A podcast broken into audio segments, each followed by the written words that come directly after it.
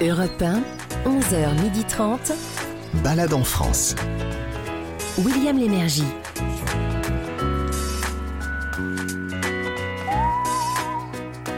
Bonjour à tous, mesdames, messieurs, vous êtes les bienvenus dans Balade en France. Je vous signale que Balade, ça prend un S, hein, oui.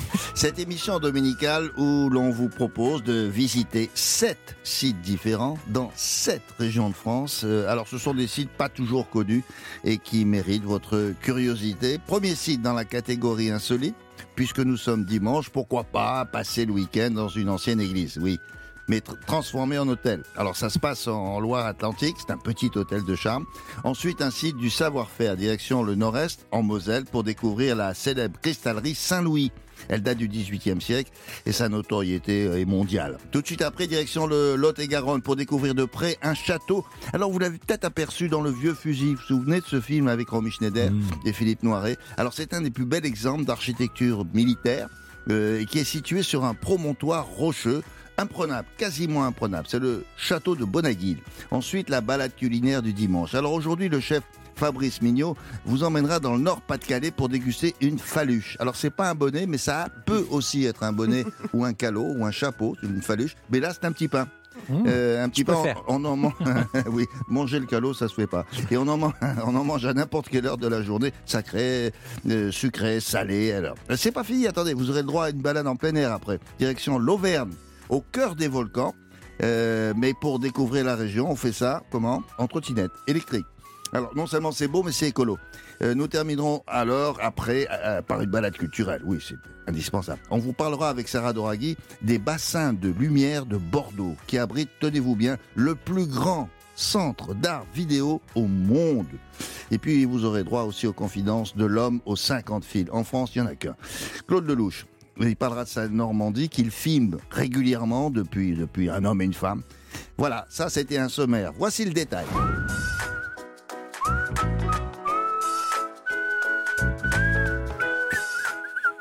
Ça s'améliore de semaine Eh, en c'est mieux, hein. non Oh.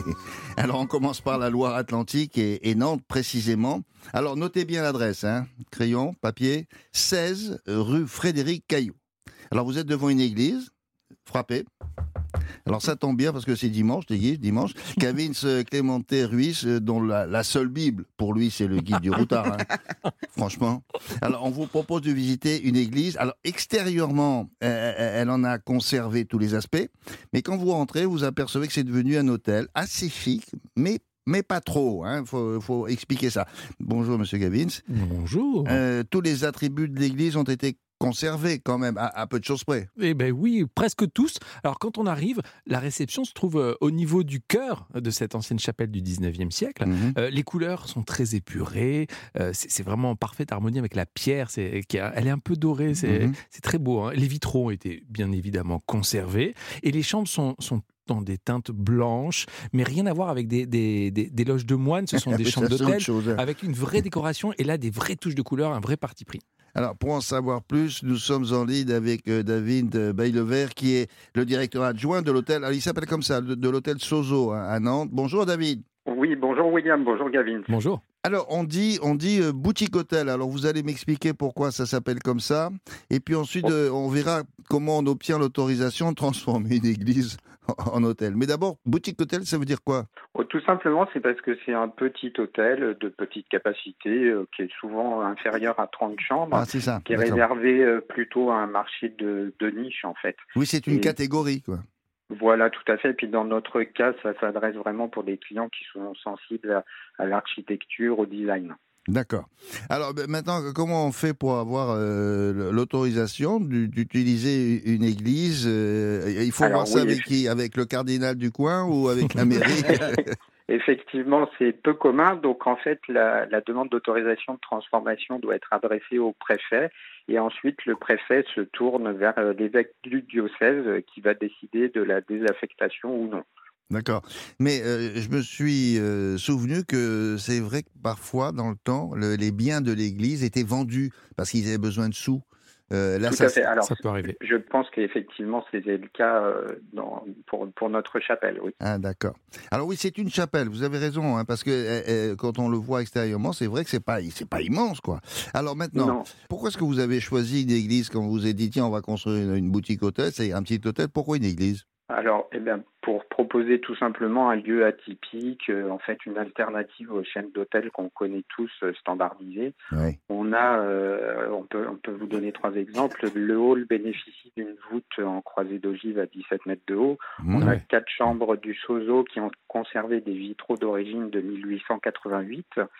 Et puis, on a un peu donné l'esprit d'une décoration japonisante avec des œuvres modernes comme l'artiste chinois Lian. Et puis, euh, autrement, on a mis du pop art de l'artiste islandais Hero. Ah oui, d'accord, mais c'est tout à fait euh, autre chose que ce que l'on peut imaginer. Moi, j'ai des photos là concernant les chambres. Elles sont extrêmement modernes, très colorées, d'après ce que je vois. hein.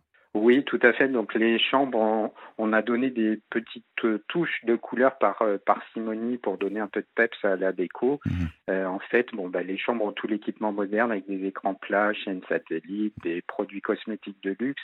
On a mis aussi du mobilier de designers comme Stark ou Pierre Paulin pour un peu donner euh, un petit côté euh, carrément atypique. Ah oui, fait, là, je vois. Oui, oui, je vois ça. Euh, je me demande si c'est pas Pierre Paulin, ça, un, un fauteuil blanc avec euh, un pied en métal. euh, ça ressemble en tout cas. Oui, alors évidemment, c'est pas parce que c'est une chapelle qu'il y a des crucifix partout. Euh, non, ça- ça n'a rien à voir. Par contre, il y a toujours les vitraux. hein. Il y a toujours les vitraux Ah, dans les vitraux, chambres. oui, on a je, les je vois une chambre a- là derrière le lit, au-dessus du lit, euh, il y, a, il y a un vitrail effectivement. Alors les, les chambres sont différentes selon les prix, je suppose. Oui, tout à fait. Ben, ça va de, on va dire, de 120 euros pour la chambre expérience jusqu'à 400 euros pour la suite de 55 mètres carrés qui est ultra moderne. Qu'est-ce que vous appelez euh, chambre expérience? Il- On fait des trucs, Alors, on a- fait des trucs bizarres. Alors pas du tout, c'est pour vivre Ah bon une expérience atypique, Ah bon puisque en Ah bon fait on est, Ah, euh, bon on, on est vraiment, euh, c'est vraiment l'atypisme qui est le, le maître mot de, du Sozo. Oui. On, on reçoit aussi pas mal d'artistes, donc euh, on a un piano dans le lobby. Enfin voilà, on essaye de proposer quelque chose de différent. Oui, euh, et, et- l'art, euh, l'art, ça se voit et ça s'entend. Donc il y a des, il y a des, fait. il y a des tableaux, il y a des meubles intéressants, et puis il y a aussi de- éventuellement de la musique. Très bien. Voilà, Euh. Et William, William, je Oui. crois que Sarah a dormi dans cet hôtel.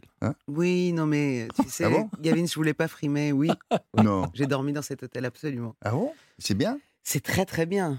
Vraiment, c'est un endroit J'espère que vous extraordinaire. avez apprécié votre, euh, J'ai votre adoré, séjour. j'ai adoré, vraiment. Je trouve que c'est magnifique de- d'utiliser des lieux comme ça euh, pour, pour aussi présenter la culture. Voilà. c'est vrai. Merci beaucoup. Bon. Eh ben, écoutez, voilà, on s'est tout dit, hein. David, me- merci Eh ben, pour cette visite rapide. Je rappelle Merci à vous, William. c'est situé c'est en plein cœur de Nantes. Voilà. Et ça Merci s'appelle l'hôtel beaucoup. Sozo. So- Sozo. Sozo, euh, S-O-Z-O. S-O-Z-O. Comme ça se prononce pas.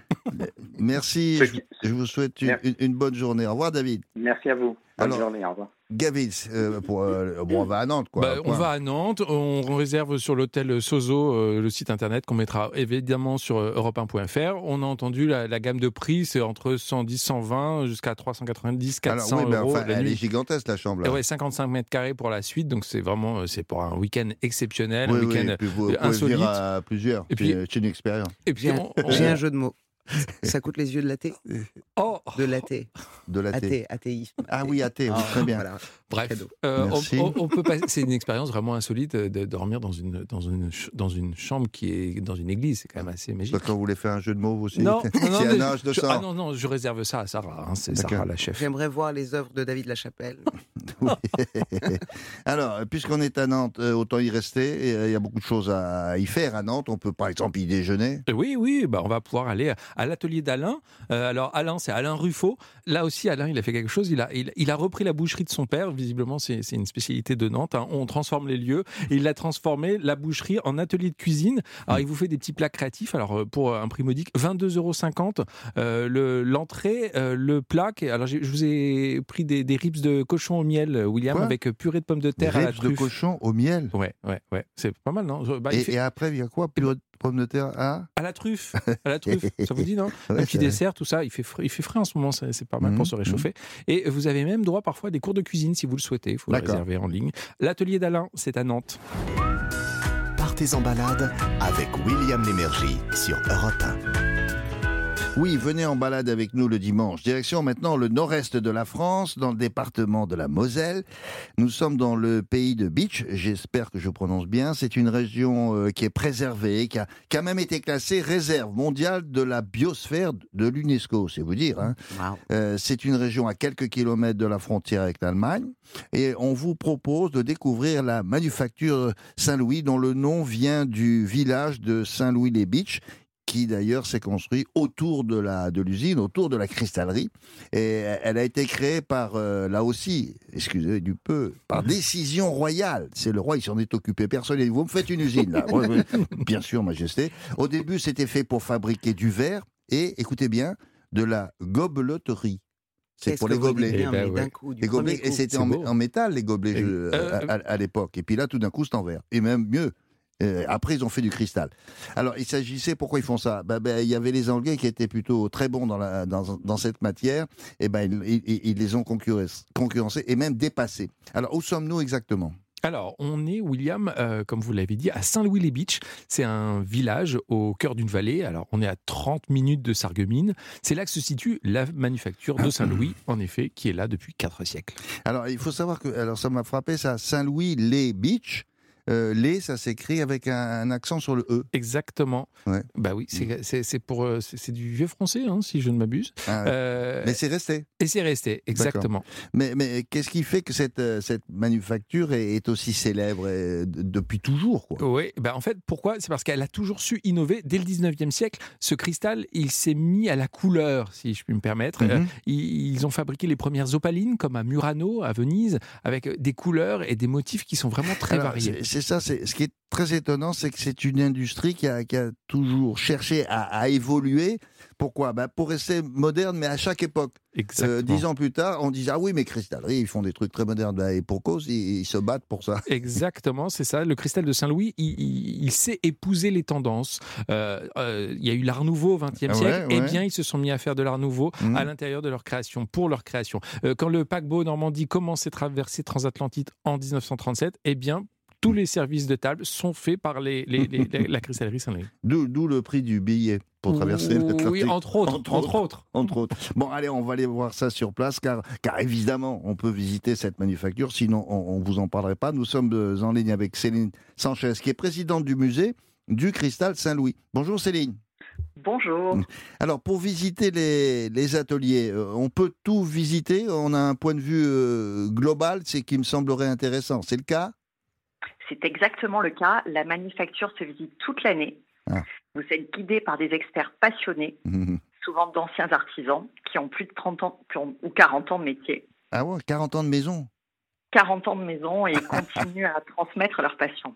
Ah d'accord. Vous, vous voulez Le- dire par là que certains d'entre eux euh, sont en retraite peut-être, mais ils restent là pour servir de guide, c'est ça? Exactement. Ah, c'est oui. des anciens artisans qui vous guident et qui vous permettent de suivre toutes les étapes de la fabrication d'un objet Saint-Louis. Mhm. Alors cela dit, en, en Moselle, d'après ce que j'ai vu, le cristal, c'est une tradition, hein, parce que au fond, ça existe euh, depuis quoi? J'allais dire, 18 mais avant, hein, de- depuis le XVIe siècle, non? En effet, il y a une forte tradition verrière dans la région.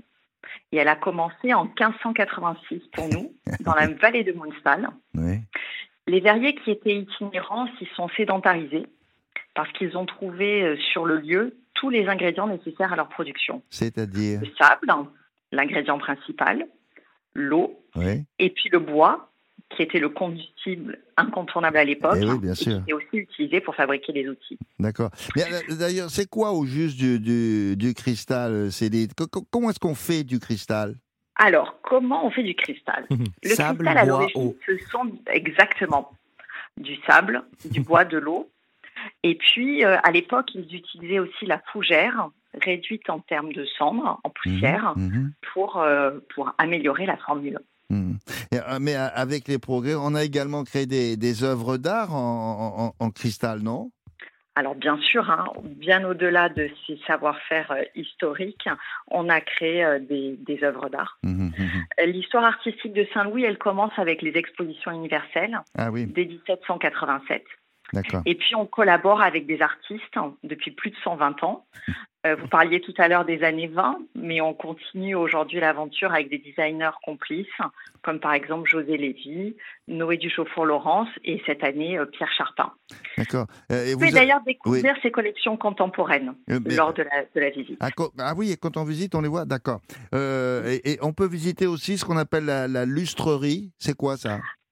Alors, la lustrerie, c'est l'endroit où on joue avec plein de petites pièces en cristal pour créer des lustres sur mesure qui vont répondre aux besoins de tous nos clients. Mhm, mhm. Euh, par exemple, un lustre peut avoir 50 000 possibilités de, de composition et donc vous pourrez découvrir ces lustres, euh, notamment quand Hmm. vous rentrerez dans le musée. Alors c'est pas tout parce qu'il y a des ateliers bien sûr, mais il y a, il y a aussi un, un musée.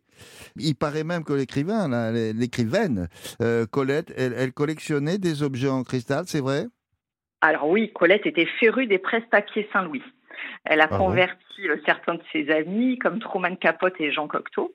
Ah. Et donc, on continue à créer ces presse-papiers en cristal avec des techniques euh, toujours renouvelées, là encore, depuis euh, la le façonnage au chalumeau en passant par les techniques du millefeuille. Mais alors qu'est-ce qu'ils ont de, de spécial? Là, là, je m'adresse à, à- à mon voisin Gavin qui est avec moi en, en studio. Vous, vous avez ça, vous? Non oui, j'ai j'ai un, presse-papier Millefiori. C'est sublime. En fait, il y a, il y a des, f- on- on- je l'ai sur mon bureau. Je le regarde de toutes les couleurs. C'est plein de couleurs. Et en fait, on dirait qu'il y a des fleurs, hein, mille Alors, fleurs, hein, nom. et mille fleurs à l'intérieur. Et, et de, selon la façon dont je le pose, la- l'éclairage, etc.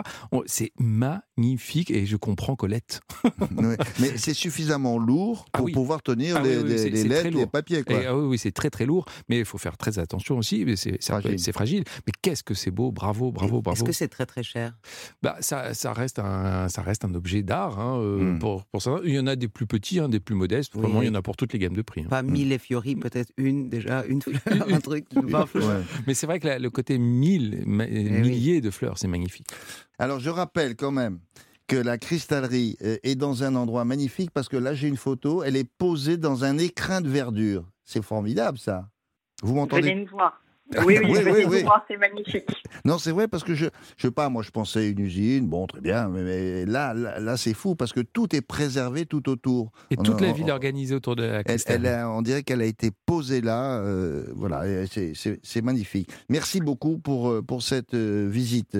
Eh bien, Euh, écoutez, avec plaisir. Alors, nous sommes à, à combien? C'est quoi Une trentaine de minutes de Sarreguemines non? Oui, oui, c'est Et ça. par rapport à Strasbourg, on est Une loin? heure, une heure de Strasbourg, donc c'est Bon. c'est- c'est parfait. On rappelle que c'est la Moselle, c'est le nord-est de la France, et c'est euh, c'est facile pour y aller. C'est le musée est ouvert du mardi au dimanche de 10h à 18h.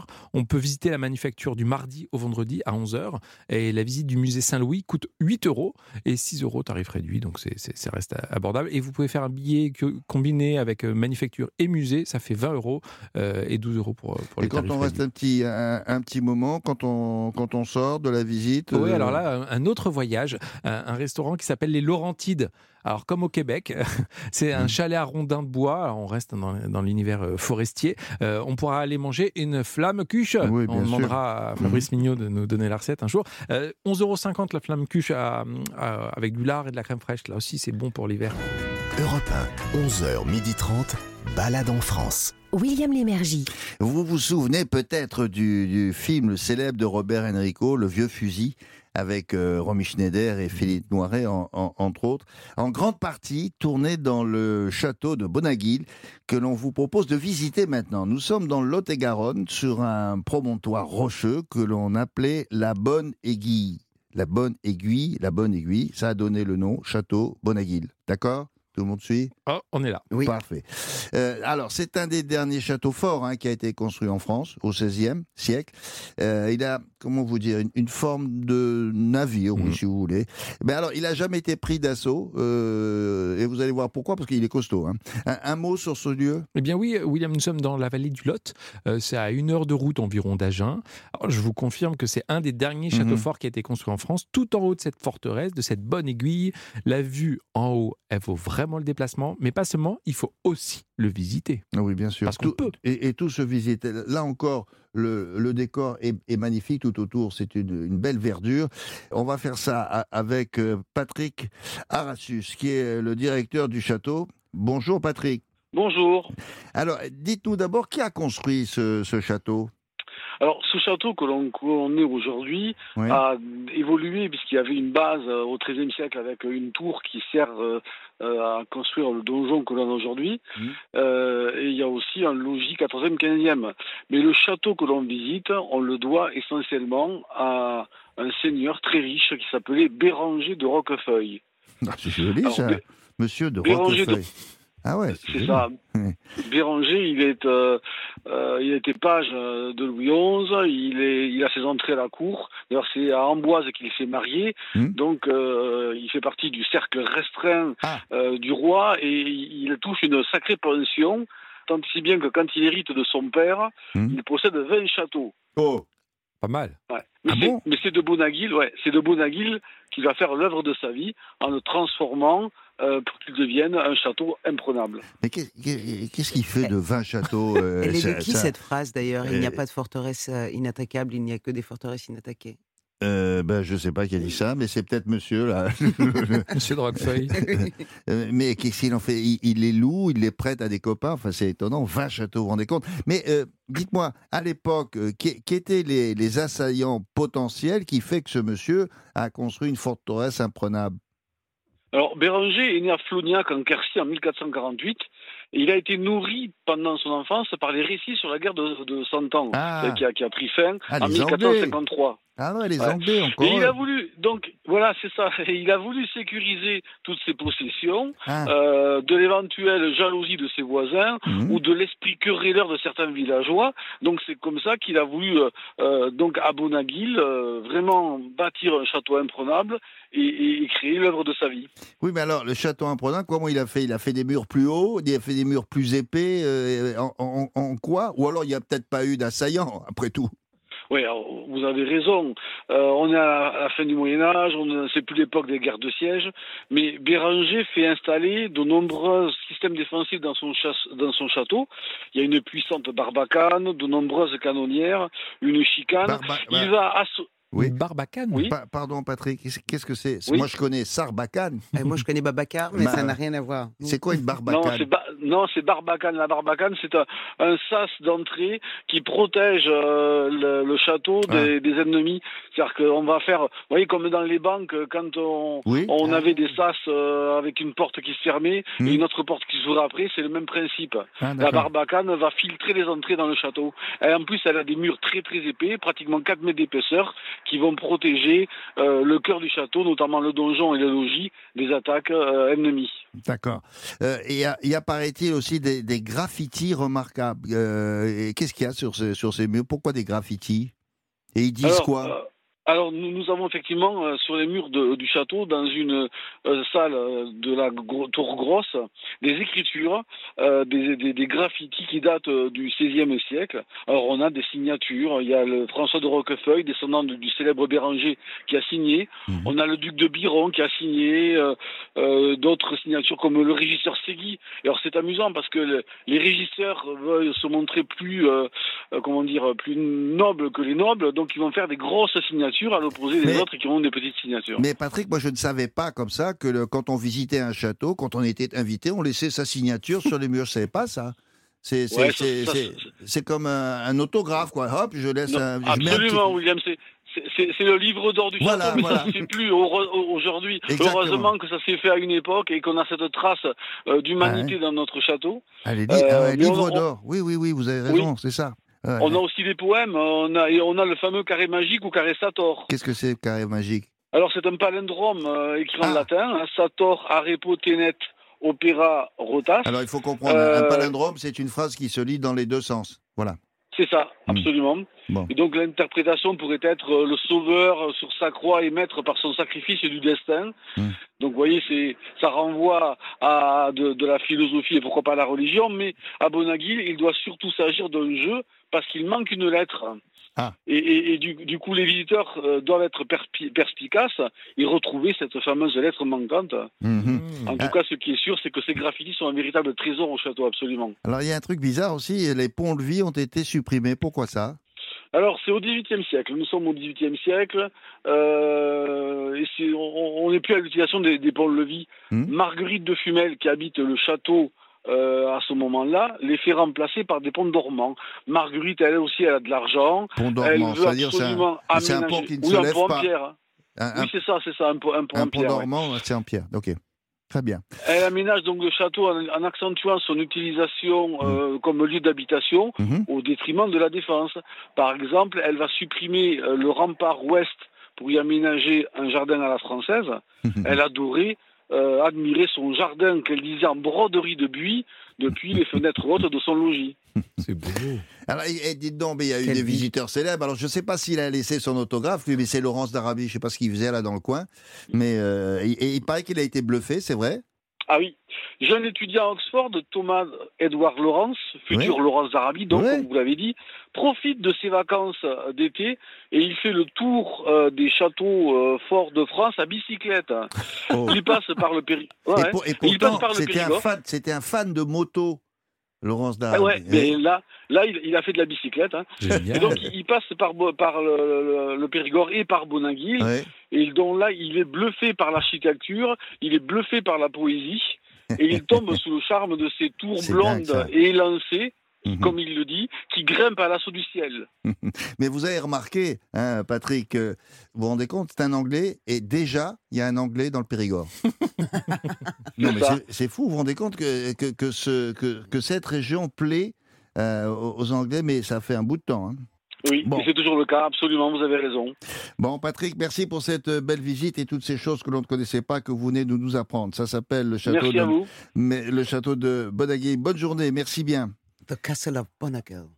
Oui, en anglais. Comment ça se passe pour la visite? Eh bien, c'est simple. En octobre, c'est ouvert tous les jours de 14h à 17h30. Et pour les adultes, euh, à partir de 13 ans, c'est 9,50 euros par personne pour visiter D'accord. le Il y a une petite adresse comme à chaque fois, comme c'est le cas d'ailleurs dans, dans le guide du Routa. Il y a toujours des adresses Bah, comme ça pour bah déjeuner ou, ou C'est la base, c'est la base. On, pense d'abord en, en- en mangeant. Euh, le bistrot chic, ça s'appelle. C'est à Mont-Sampron-Libos, c'est à 12 km du château. Et là, il y a une formule à midi 18 euros. Ça va, c'est correct. Ah, ça va. Et euh, c'est vraiment des, des belles assiettes avec de la cuisine de saison. On n'est pas loin du resto gastronomique, hein. le bistrot chic, ça s'appelle.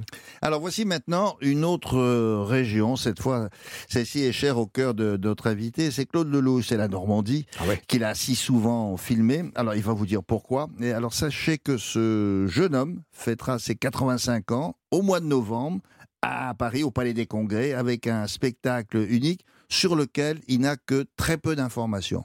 C'est-à-dire c'est fait par ses amis et ses collaborateurs. En gros, il sait qu'il y aura un film, le film, il l'a vu, qui retrace euh, les trois derniers films qu'il a tournés, avec euh, une immersion dans, dans ce film-là. Et puis pour le reste, il sait pas. Euh, et l'homme aux Génial. 50 films, il, il se confie, là, écoutez-le bien, au micro de Daniel Moreau. Balade en France sur Europe 1. Bonjour Claude Lelouch. Bonjour, bonjour. Pour fêter vos 85 ans, c'est vous qui nous faites un beau cadeau, un spectacle symphonique au Palais des Congrès le 14 novembre. Ça va s'appeler D'un film à l'autre. C'est un peu le résumé de votre vie. Et cette vie de cinéma, elle a commencé avec un homme, une femme. Et un homme, une femme, évidemment, c'est associé à, la Normandie et Deauville. Donc, euh, bah, déjà, pourquoi vous avez choisi ce, décor à cette histoire d'amour entre Anouk Aimé et Jean-Louis Trintignant? Alors, vous savez, la, lumière est une chose très importante. Et la lumière normande, elle est unique. Elle est unique grâce aux marais, euh, grâce à- au vent, etc. Enfin, la météo a, a décidé que les lumières normandes seraient très belles. D'ailleurs, tous les printemps impressionnistes euh, m'ont précédé. hein. Voilà. Mhm. J'ai trouvé en Normandie euh, une région qui convient tout à fait. euh, disons que c'est ma pharmacie principale. Voilà. pour mes yeux, pour euh, tout. Euh, j'adore me promener sur les plages normandes. J'adore ce pays où la campagne est aussi belle que la mer. Euh, c'est un pays qui m'a rendu la liberté en 44, le 6 juin 44. Je veux dire que le monde a changé sur les plages normandes. Et j'étais enfant à l'époque, et donc le mot Normandie, quand j'ai entendu que on avait débarqué en Normandie, que la, liberté allait arriver de la Normandie. Donc c'est, un pays euh, qui, m'a toujours fait la cour. Et puis, et puis euh, se promener dans le pays d'Auge, euh, c'est un bonheur. Se promener de Honfleur à Cabourg, c'est magique. Il y a Beaumont en Auge, qui est magnifique. Beaumont en Auge, c'est un petit village où j'ai tourné d'ailleurs euh, la, suite d'un homme et une femme, les plus belles années d'une vie. Toutes les plages qui sillonnent la côte normande ont une histoire. Elles ont toutes servi à des films, un Saint-Jean hiver, un homme et une femme. Il y a euh, évidemment les, plages de débarquement qui sont magnifiques et qui euh, n'en finissent pas de nous raconter à quel point elles ont changé l'histoire du monde. vous voyez. Et puis il y a la nourriture normande. Toutes ces vaches, euh, elles font des fromages, elles font du lait. Puis, et, puis, et puis il y a le poisson, le poisson qui est, qui est, qui est une pure merveille, le, le marché de Trouville, euh, le marché aux poissons à Trouville, Ouais. tous les restaurants qui sont autour. Et puis, et puis euh, à Villers-sur-Mer, euh, le Café de France où je, je vais prendre mon petit déjeuner euh, tous les matins. Et je peux être un guide euh, fantastique. Et c'est vrai que selon l'heure, selon et puis quand il pleut, il y a de très beaux cinémas en Normandie. Voilà.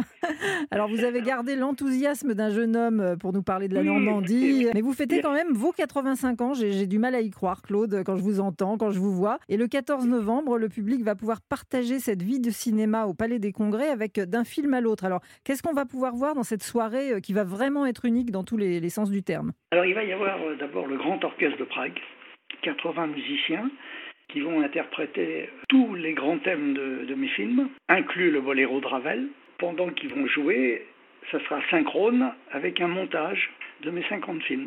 Ça va être une- une soirée d'émotions, de souvenirs de ces 60 années de cinéma, de ces 50 films que j'ai eu la chance de faire. Et puis, il y aura plein de surprises, plein de surprises, plein de chanteurs. On va faire une fête, on va essayer Mhm. de faire la fête pour que ces 85 ans soient tout sauf un enterrement. Voilà.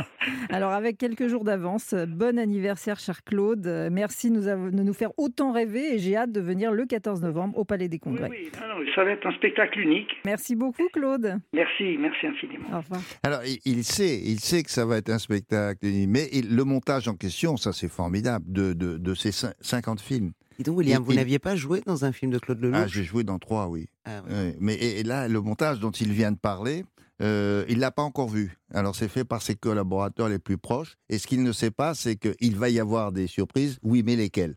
Alors il faut savoir aussi que 85, 85 ans, euh, c'est un nombre euh, important pour lui. Pourquoi? Pourquoi? Parce que 85, c'est 8 et 5. Bah, ça fait 13. Ça fait 13. Et oui, les films Les 13, et 13. c'est bah, c'est son nombre euh, favori. Je vous raconte pas Ah, c'est l'histoire. sa boîte de production, c'est ça, Bah, le film oui. 13. Et puis surtout, il a signé le contrat pour sa société Film 13 à 13h. Ah, oui, d'accord. À 13h, le 13. Et donc, euh, il a vu là comme un signe, figurez-vous. Le Tour de France de la gastronomie, c'est dans Balade en France sur Europe 1. Dans notre balade culinaire régionale du dimanche Europe 1, donc, euh, pour cette fois, direction le Nord-Pas-de-Calais, où tout le monde connaît la faluche. Alors, c'est une spécialité régionale. C'est un petit pain rond. Je, parle sous le contrôle de Fabrice Millot. hein. C'est un petit pain rond, un, peu comme une sorte de béret en plus petit. C'est moelleux, c'est très blanc, car il est à, peine cuit. Il est un, peu fariné sur le dessus. Alors, on l'appelle aussi la, la foisse. Euh, et ce, ce pain traditionnel euh, ch'ti, eh ben, il date pas d'hier. Et, et- et Fabrice, euh, avant de nous indiquer la, la recette, va faire comme d'habitude. Il aime bien ça. Il va vous raconter l'histoire. Bonjour Fabrice. Bonjour William, bonjour à tous. Alors, d'où ça vient ça, la, la faluche? Ah bah alors la faluche, de base, en fait, c'est une coiffe traditionnelle. Ouais. C'est euh, c'est le, le béret de velours noir. Mhm. En fait, l'histoire, c'est que des étudiants euh, étaient partis dans un congrès. Chaque, chaque délégation devait avoir une coiffe pour être reconnue. Mhm. Les Français ont choisi le béret noir, forcément. Oui. Et ensuite, ça donnait le nom au pain, la faluche. D'accord. Mais, mais attention, il y, a- il y a un truc que je dois dire à tout le monde. Oui, C'est c'est vraiment un conseil. Parce que là, si on vous dit tu veux une faluche dans le Nord-Pas-de-Calais, oui. ça peut vouloir dire aussi autre chose. C'est pas forcément quelqu'un qui veut manger un encas avec vous. Hein, Parce Ah. que ça veut dire euh, la baigne, la tarte, la claque. Vous voyez, je veux dire? Ah ouais, je, Donc, je vais euh, t'en, je j'ai- vais t'en mettre une. Je vais te mettre une faluche, quoi. Voilà, si vous voulez briller en société, euh, quand- quelqu'un vous énerve, vous dire tu veux une, fal- tu veux une faluche, c'est autre chose quand même. Tu vas pas non plus commander genre. plus élégant. Vous me mettrez deux faluches Euh, non. Ah non, non, non. Une, une seule, une seule suffira. Euh, pour la recette maintenant. Eh, D'abord, on faisait quoi à l'époque? Ben, finalement, ça paraît assez logique. Dans les fermes, on quand on faisait le, le pain, dans les pétrés, il y avait des fois forcément pas assez de pâte pour faire des grands pains ou des baguettes. Tous les petits morceaux qui restaient, on faisait des petites boules comme ça. Ah, on les oui. mettait à cuire Et oui, voilà, en fait, c'est comme ça. Il y a toujours une, une- un vrai sens, hein. Euh, souvent économique. Donc on les mettait sur le côté du four. Donc du coup, elles cuisaient très très rapidement et gonflaient en fait euh, ces, ces, ces petites boules de pain. Et on les sortait très vite et on les mangeait au petit déjeuner. Et ça, ça c'était un pain qui était tout mou parce qu'il n'était pas encore trop cuit. On pouvait pas faire cuire une boule, euh, c'était impossible. Ça aurait été un caillou quoi. Donc on le faisait à peine gonfler. Pardon, mais c'est peut-être idiot comme question, mais ça vient pas de paluche? De... Parce que Non, non, si on utilise idiot. la taille Non, de la paume de la main, Non, de- non, c'est idiot des claques de... Non, c'est idiot, ok. bon. Non, non, pas du tout. pas du tout. Non, non, c'est pas- on va s'appeler pour la prochaine chronique. C'est pas mal ça quand même. Non, non, mais la, la faluche, ça existe. hein, C'était une coiffe. hein, euh, donc ça, ça ressemble un peu, à- c'est ce qu'on mettait sur la tête, euh, tout ça. Mais je suis pas sûr que le, le coup de la paluche. On va demander. On va demander. Qu'est-ce qu'on mettait dedans d'ailleurs? Vous avez dit petit déjeuner, Fabrice. Ben, au... Bon, c'est vrai qu'à l'époque, euh, on mettait un peu tout dedans, mais c'était plutôt consommé euh, au, au petit déjeuner. Mm. Euh, donc, on pouvait y mettre, je sais pas, des œufs, de la confiture, simplement Mm. du sucre, Mm. même des, des poireaux, on pouvait y mettre. Et il y avait, je reviens dessus, une, une petite astuce, d'ailleurs, qui, qui est pas mal à savoir. Quand ils sortaient du four, Oui. il les mettait dans un, un sac de toile de jute, il le fermait, Mm. et du coup, le pain euh, ben, ramollissait directement et restait mou longtemps. Il durcissait pas. Et donc, du coup, ça faisait un peu ce petit pain au lait, quoi. Ah, mais c'est pas mal ça comme idée. Vous croyez que ça peut marcher encore aujourd'hui si on met ça dans un, dans un petit sac de, en toile de jute? Non Oui? Oui, on Ouais. peut. Après, je sais pas s'il y a beaucoup de boulangers qui ont le temps euh, Ouais. de faire ça dans un petit sac comme ça, mais ça peut se faire. Ouais. Bon, alors aujourd'hui, maintenant, comment on fait une faluche? Bah, finalement, c'est- assez simple. Donc, euh, en fait, on va, euh, c'est la recette d'un pain classique, hein, euh, d'un pain au lait. Donc, on va d'abord faire justement faire tiédir du lait. Hmm. Dedans, on va y plonger euh, de la levure, parce que la levure, elle aime pas quand c'est trop froid, elle aime pas quand c'est trop chaud. Ah, Donc, il faut vraiment, comme- elle est comme nous. Elle- Ouais, comme nous, j'allais vous le dire. Ouais, petite température ambiante, quoi. Sobriété, voilà, comme ça. Sobriété Efficacité, sobriété. Voilà, Voilà, exactement. Mm, Donc, à- à- à- on y rajoute à l'intérieur de l'eau, du sucre et du sel, et un tout petit peu d'huile. Mm. L'huile, l'huile aide à avoir ce côté un peu moelleux. À côté de ça, je mets la farine, je mélange tous mes liquides dans la farine, je vais malaxer, comme une pâte classique, pour avoir une pâte homogène. Euh, comme il y a de la levure, forcément, cette pâte, eh ben, elle va gonfler. Donc là, on la laisse au moins 3 heures gonfler, elle va doubler, tripler de volume. On va redétailler en quatre petites boules. C'est là où on va lui donner la forme un peu bérée. Ces Ouais. petites boules, on va juste simplement les aplatir avec la paume de la main. Et du coup, elle va, elle va avoir le- la tête plate. Hop, on va juste à peine les aplatir. on cuit cette préparation euh, au four, dans un four à 180 degrés, très, très peu de temps. Et ensuite, on la déguste comme on veut. Mais c'est vrai qu'un peu comme le pain bagna, si vous voulez, dans Ah le oui sud, euh, la, la- on, on utilise ce pain un peu pour tout maintenant. C'est-à-dire, ça peut être pour le petit déjeuner, on peut y faire un sandwich, on Oui, peut y manger ça. des crudités. C'est ça qui m'a plu. ça. C'est comme une, une, une brioche. euh, après tout, dans les brioches, on peut, on peut mettre du salé aussi parfois. hein. Et là, et là sucré Bien sûr, bien salé. sûr. Ouais, c'est bien ça. Ok. Qu'est-ce qu'on fait quand on les sort du four? On les, on les laisse reposer, quoi. Voilà, ouais, on reposait un tout petit peu de farine par-dessus. Il y a toujours ce côté un peu farineux qui est intéressant. Et une goutte d'huile, euh, voilà pour la brillance. Et après, sincèrement, on se, on se fait des faluches à, à tout le monde de la journée. Allez, on va se faire une petite faluche, là. Bon, merci beaucoup, Fabrice, pour cette euh, recette Merci. régionale. Comme on le fait à chaque fois, tous les dimanches, dans cette émission, avec Fabrice Millot. Merci beaucoup, Fabrice. À bientôt. Merci. Europe 1, 11h30. Balade en France. William Lémergie.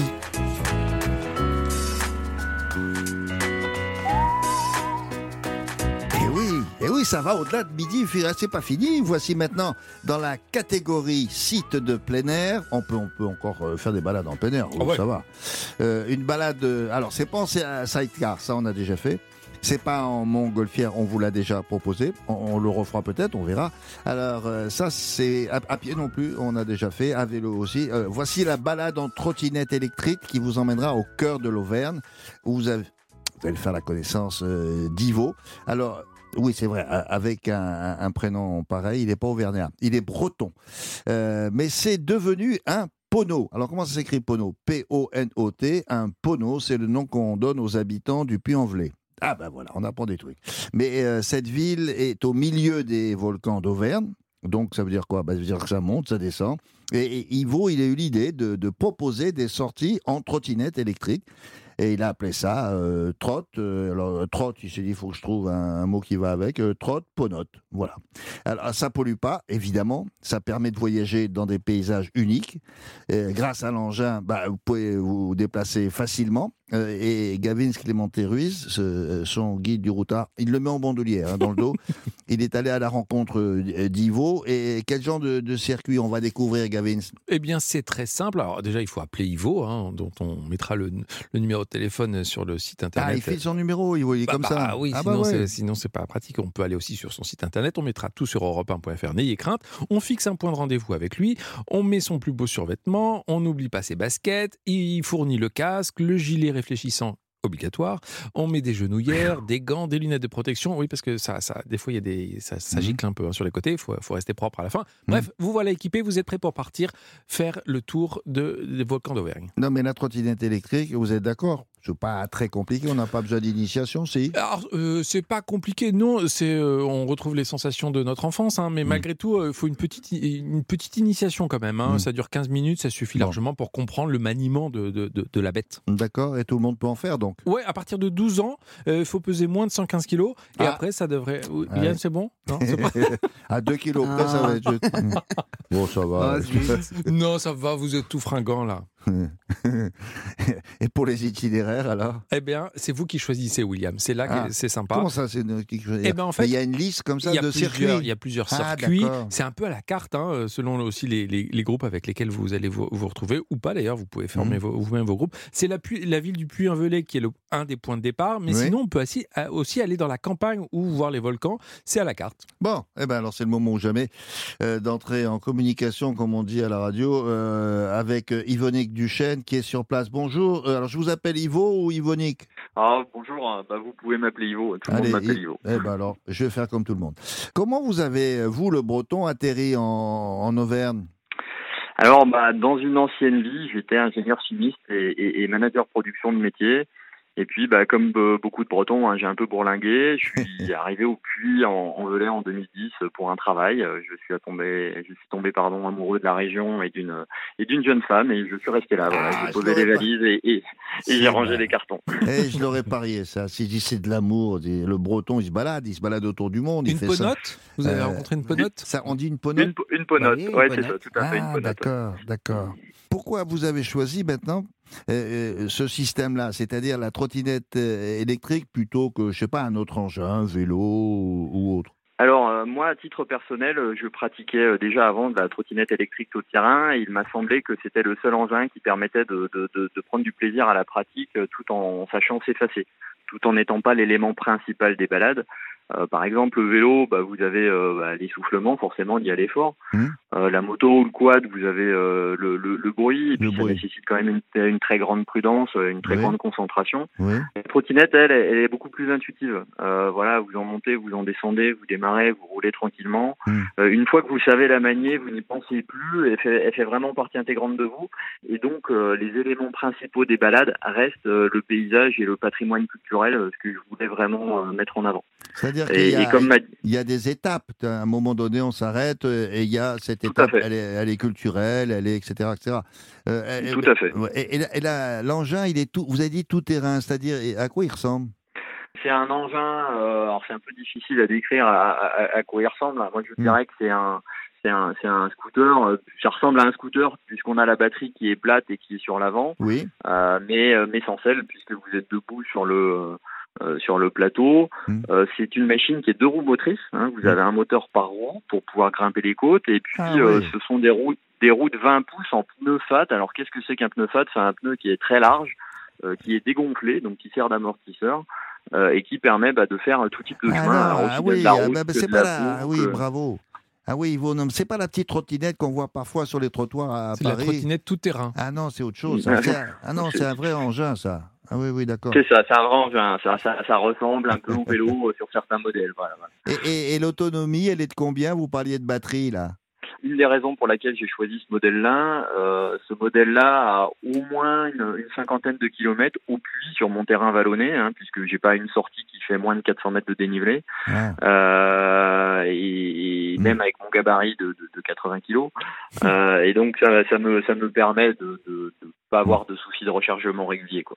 Qu'est-ce qu'on peut voir dans, dans la ville d'abord, puis en, en Velay, et puis après vous nous direz comment on fait pour visiter des volcans qui montent et qui descendent? Alors, bah, vo- que voir en Puy La question est vaste, hein, parce qu'il y a vraiment beaucoup, beaucoup de choses à voir euh, au Puy-en-Velay. C'est une ville qui existe depuis au moins le 4e siècle, euh, et il y a des monuments globalement tous les 10 mètres à chaque coin de rue. Ah ouais Alors, euh, moi, bien évidemment, lors de ma balade en ville euh, standard, on, on sort d'abord de la ville pour avoir Ouais. une vue d'ensemble d'un- Ouais. d'un petit spot qui est connu que des seuls euh, poneaux. Mhm. Et puis, on, on- on passe au pied des monuments principaux, bien évidemment. Donc, le rocher d'aiguille sur son nec volcanique, euh, la statue de Notre- Notre-Dame de France, pardon, coulée avec des, des canons de Napoléon III, euh, la cathédrale, euh, qui est un trésor euh, polychrome de l'art roman et qui est inscrit au patrimoine mondial de l'UNESCO, hein, au titre du, du pèlerinage de Saint-Jacques de Compostelle.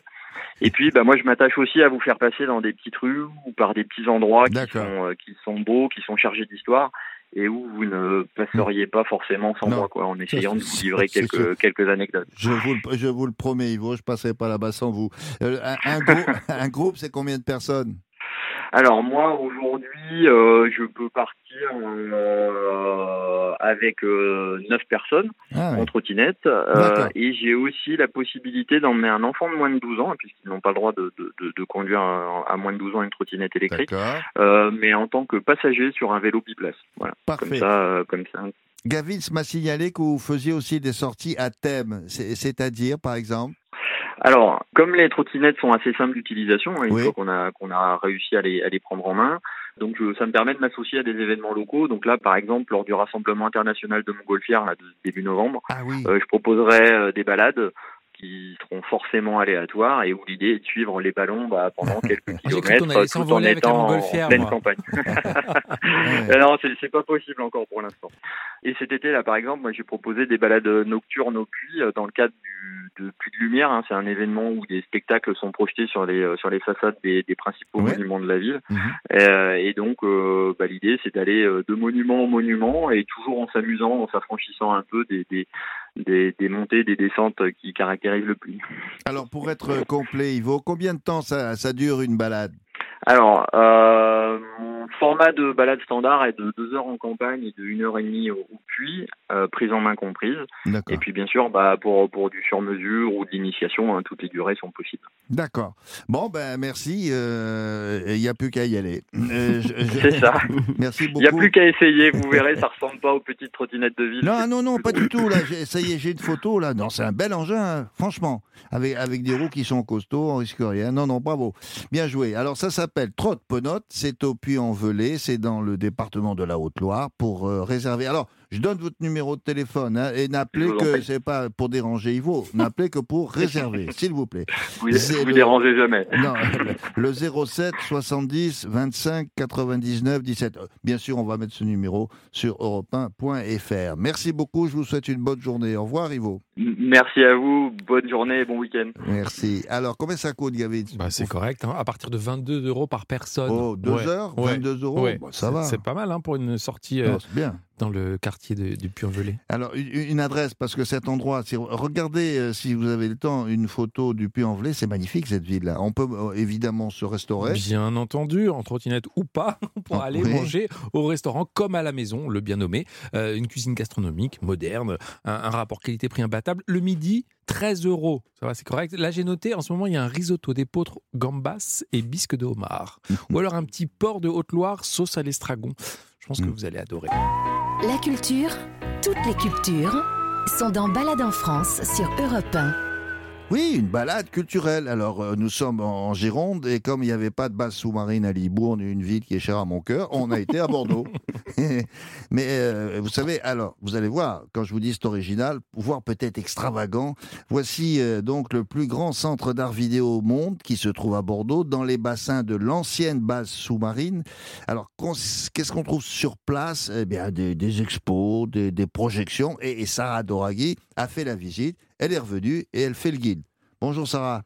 Bonjour Ah, à tous. alors. Bonjour William. Je parlais des, d'expos, des projections. Euh, à peu près, c'est, pas tout. hein. Il y a, d'autres choses. Non, mais il y a, il y a des expositions, il y a des projections, et c'est tout l'art de, de- des manifestations que l'on dit immersives. Un système vidéo qui a été mis en place, mis au point pour projeter des œuvres dans un lieu aussi gigantesque soit-il, avec une qualité d'image parfaite. Hmm. Hors norme, extraordinaire. Alors, ces images sont projetées sur toutes les parois euh, du lieu, si bien que euh, vous vous retrouvez vraiment, vous visiteurs, au cœur, Ah oui, d'accord. voilà, Hmm. au cœur des œuvres euh, monumentales autour de vous, tout autour de vous. Hmm. D'où le nom Expo Immersive, effectivement. D'accord. Mais alors ça, c'est pour l'image. Mais je suppose bien sûr que les créateurs ont fait qu'il y a des sons qui viennent en complément. C'est indispensable, c'est Mm. c'est capital le son. Euh, euh, alors, il y a des sons, il y a de la musique en fait. Soit il s'agit de musique originale créée euh, pour l'événement, il y a de la musique classique, il y a aussi des interviews ou des commentaires, euh, Mm. des images justement qui sont projetées. et d'ailleurs, il peut y avoir les deux, il peut y avoir des interviews avec un fond sonore musical. Mm. Mais c'est quel genre d'exposition? Alors, euh, c'est des expositions qui sont euh, surtout dédiées aux célébrités, aux célébrités euh, bien sûr, mais Mm. aux célèbres artistes de l'histoire de l'art, mais aussi à la création contemporaine. D'accord. Il, il a, il a une particularité, celui en dehors d'être gigantesque.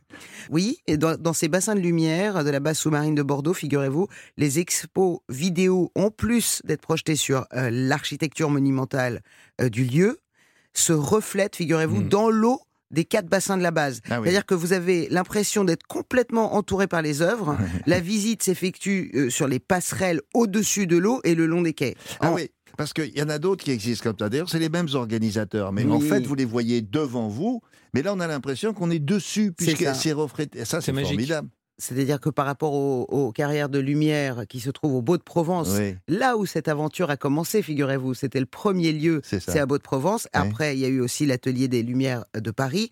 Euh, et, et là, c'est extraordinaire parce qu'il y a l'eau. Euh, et puis aussi, il faut que je vous rappelle, en termes de taille, les bassins de lumière de Bordeaux représentent trois fois la surface des carrières de lumière des Beaux de Provence et cinq fois l'atelier des Lumières de Paris. Ah oui, ben à Bordeaux, c'est, oui, je vous disais, c'est, gigantesque. Alors, pour euh, en savoir un peu plus, nous sommes en ligne avec le directeur des bassins de lumière, donc de Bordeaux, Humbert Vuatrin. Bonjour. Bonjour William. Bonjour Humbert. Alors, je, je disais tout à l'heure, c'est le plus grand centre d'art numérique au monde. euh, C'est euh, vérifié, c'est affirmatif. Alors tout à fait, c'est le, le, le- la plus grande installation numérique fixe au monde. Euh, donc et pour mémoire, les bassins des Lumières ont ouvert en, en 2020 et Ouais. occupent, comme vous l'avez dit très justement, les quatre premières alvéoles de cette ancienne base sous-marine allemande de la Seconde Guerre mondiale, qui en compte euh, au total 11. Chaque euh, euh, bassin fait euh, 110 mètres de long, 22 mètres de large. Ah ouais, 12 c'est- mètres de haut, c'est absolument gigantesque. Et donc, on a une installation numérique en conséquence avec euh, une centaine de vidéoprojecteurs, euh, 85 enceintes spatialisées, et ça représente à peu près euh, 120 km de fibre optique et euh, C'est- 14 500 mètres carrés de surface de projection sur, euh, sur les murs au sol et qui vont effectivement aussi se refléter dans l'eau, donc Oui, c'est absolument gigantesque. c'est ça qui m'a frappé. on a l'impression qu'on est, on, est posé et puis tout autour de nous, il y a des images et, il y a de la musique. C'est, assez étonnant. Vous présentez, il y a une salle d'expo, il y, en a plusieurs. euh, euh, et si oui, et lesquelles expos? Alors, euh, chaque, chaque année, on a à peu près le- le même format. Euh, donc, on a deux expositions numériques immersives euh, qui se suivent dans ces quatre euh, alvéoles autour des grands noms de l'histoire de l'art, comme vous avez pu le, le signifier. Mhm. Euh, donc, à chaque fois, il y a un format long. Aujourd'hui, euh, Venise, donc de Canaletto à, à Monet. Donc là, on a des, là, on a des tableaux, on a des, des, des images, euh, on a un, commentaire et de la musique. Ça, c'est une Tout à expo. fait. Ah oui. Voilà, exactement. Ça, c'est une expo et qui est suivie d'un format un peu plus court. Là, cette année, c'est sur euh, donc le peintre espagnol euh, Sorolla. Et ensuite, euh, vous avez effectivement un- deuxième euh, lieu euh, qui s'appelle le Cube Ah. et qui est dédié à la création contemporaine. Et là, on fait appel à des jeunes talents du numérique, des Mhm. studios de création, des collectifs qui vont produire des œuvres originales, extrêmement graphiques et sur mesure pour cette, euh, cet espace. D'accord. Alors, il y en a un autre, parce que j'ai la liste, et qui est un autre espace qui s'appelle La Citerne. C'est quoi ça? Alors la citerne se trouve euh, au bout d'un des, des bassins. Euh, c'est finalement une sorte de, de cylindre qui permet d'avoir euh, donc euh, à 360 degrés autour des visiteurs des points de vue différents, des détails de l'exposition et euh, c'est c'est une manière finalement un peu différente et, et plus intimiste de, de découvrir l'exposition. Mhm. Et, et- et quand, on, quand on rentre là, on peut y rester parce que comme c'est gigantesque. Six comme jours. Euh, une, une visite complète, euh, ça prend combien de temps? Bon, il faut compter à peu près euh, 1h15 pour, Mmh. euh, pour tout faire. Ah oui. Et c'est vrai que le, le but, c'est vraiment de pouvoir déambuler le long de ces, de ces bassins et d'avoir ces, euh, ces multiples points de vue euh, différents, euh, ces modifications de perception, les œuvres qui sont dédoublées et magnifiées dans les, les reflets de l'eau. Donc, euh, c'est c'est vraiment euh, une, une mise en valeur très singulière. Il paraît que l'exposition Venise, d'ailleurs, était Ouais. tombée par terre. Il paraît que c'est une des plus belles expositions jamais. ah ouais. euh, Ah, je l'ai fait, c'est magnifique. Ouais. Ah ouais C'était sublime. c'est- sûr qu'elle se prête particulièrement bien à une Mais oui. exposition. Enfin, le site s'y prête euh, avec euh, bah, les reflets des, Oui, des les, ah oui, les façades, reflets de l'eau, bien sûr, Venise. Comme, comme si on y était à Venise. Voilà, exactement. Bon, merci Humbert euh, pour euh, cette visite rapide. Euh, je vous souhaite une euh, bonne journée. Au revoir. Très bien. Au revoir. Bonne journée. Alors Sarah, un mot pour terminer avec la nouvelle exposition. Là, de quoi s'agit-il? Alors celle-là, elle est inédite. Elle retrace la grande épopée spatiale française. Elle Mhm. s'intitule Destination Cosmos, l'ultime défi. Et elle sera présentée, non pas chaque jour, mais chaque soir, à partir de 17h15 euh, du 21 octobre au 19 novembre, avec pas moins de 26 euh, projections. Sachez que quand même, quand je dis soir, c'est que le jour, vous avez quand même l'exposition Venise. hein. Hum. Vous- Donc le jour, vous avez l'expo Venise, et le soir, vous allez avoir Et Destination on peut avoir un ticket pour les deux. Et, et- et- et si vous voulez, juste après, vous pouvez aller manger. Il y a les halles de Bacalan qui sont juste en face. Là, je vous conseille, tous les chefs sont là, c'est génial. Et vous pouvez aller dormir à l'hôtel Moxie, qui est juste à côté. C'est vraiment le combo magnifique. idéal. Voilà. Et toutes les autres informations, si vous n'en avez pas assez eu, c'est sur europe1.fr. D'accord. Euh, la visite, on avait, euh, euh, vous l'avez faite. euh, on est, on est combien à l'intérieur euh, au même moment? Oh, je pense qu'on ne se voit même pas. Je veux dire, on ne peut, c'est impossible de compter. Vous savez, c'est, on est microscopique à l'intérieur. Ah bon? Les œuvres, euh, on, on doit faire, je sais pas, je vais vous dire une bêtise, mais peut-être que, mm, je, je sais pas, je fais un millième euh, ou un centième ou, de, l'œuvre euh, qui est On- on- on au-dessus de moi. On reste debout pendant toute la visite. Oui, alors il y a des déplace, endroits où on peut, on, on peut s'asseoir, on peut se déplacer, mais c'est vraiment gigantesque. Donc euh, il y a, euh, j'imagine, à peu près euh, 500 personnes qui peuvent euh, circuler Ouais, euh, sans se croiser vraiment, quoi. Bon, parfait, merci ça. Alors, pour Merci terminer, voici le, le récapitulatif de ce que nous vous avons présenté aujourd'hui, si, si jamais vous êtes arrivé en cours de route. Alors, Monsieur Gavitz, donc, on a vu quoi tout à l'heure En Loire-Atlantique, on a dormi dans une ancienne chapelle transformée en boutique-hôtel. Euh, Sarah boutique hôtel, il faut repréciser que c'est un, ça veut dire un, un petit, hôtel, avec moins peu de de 30 chambres et assez élégant. Et beaucoup de charme. Et beaucoup de charme, comme Sarah euh, l'a noté. Elle, Euh, elle y est allée. Elle y est allée, elle adore. Euh, on pourra dormir dans la chambre de. Bref. Euh, en Moselle, on a visité la Manufacture Saint-Louis, la plus ancienne cristallerie de France, qui fonctionne encore, toujours, dans le Lot-et-Garonne. On a fait un stop au château de Bonaguil, un des plus beaux exemples d'architecture militaire des 15e et 16e C'est siècles. le château du vieux fusil, hein, le film de Robert Nico, oui. C'est ça. Enfin, au Puy-en-Velay et dans la campagne environnante, on a fait une balade en trottinette électrique. Alors, c'est pas fini parce que euh, vous avez peut-être assisté aussi, ou alors vous avez loupé, une balade en Normandie en compagnie de Claude Lelouch. Il est pas mal en guide d'ailleurs, je soupçonnais pas parce qu'il nous l'a fait ville par ville avant la grande soirée qu'il donnera au Palais des Congrès pour ses 85 ans.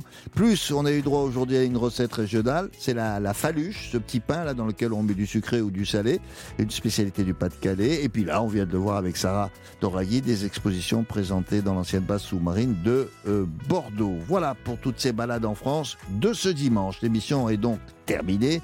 Merci également à Marie Jacquet, à Christophe Pierrot, à Alicia Churin. Rendez-vous donc dimanche prochain sans faute. hein. Alors je vous dis tout de suite, c'est 11h pour partir à la découverte comme à chaque fois. Alors sept nouveaux sites dans sept régions différentes. Voilà, passez un très bon dimanche et à la semaine prochaine. Balade en France sur Europe 1.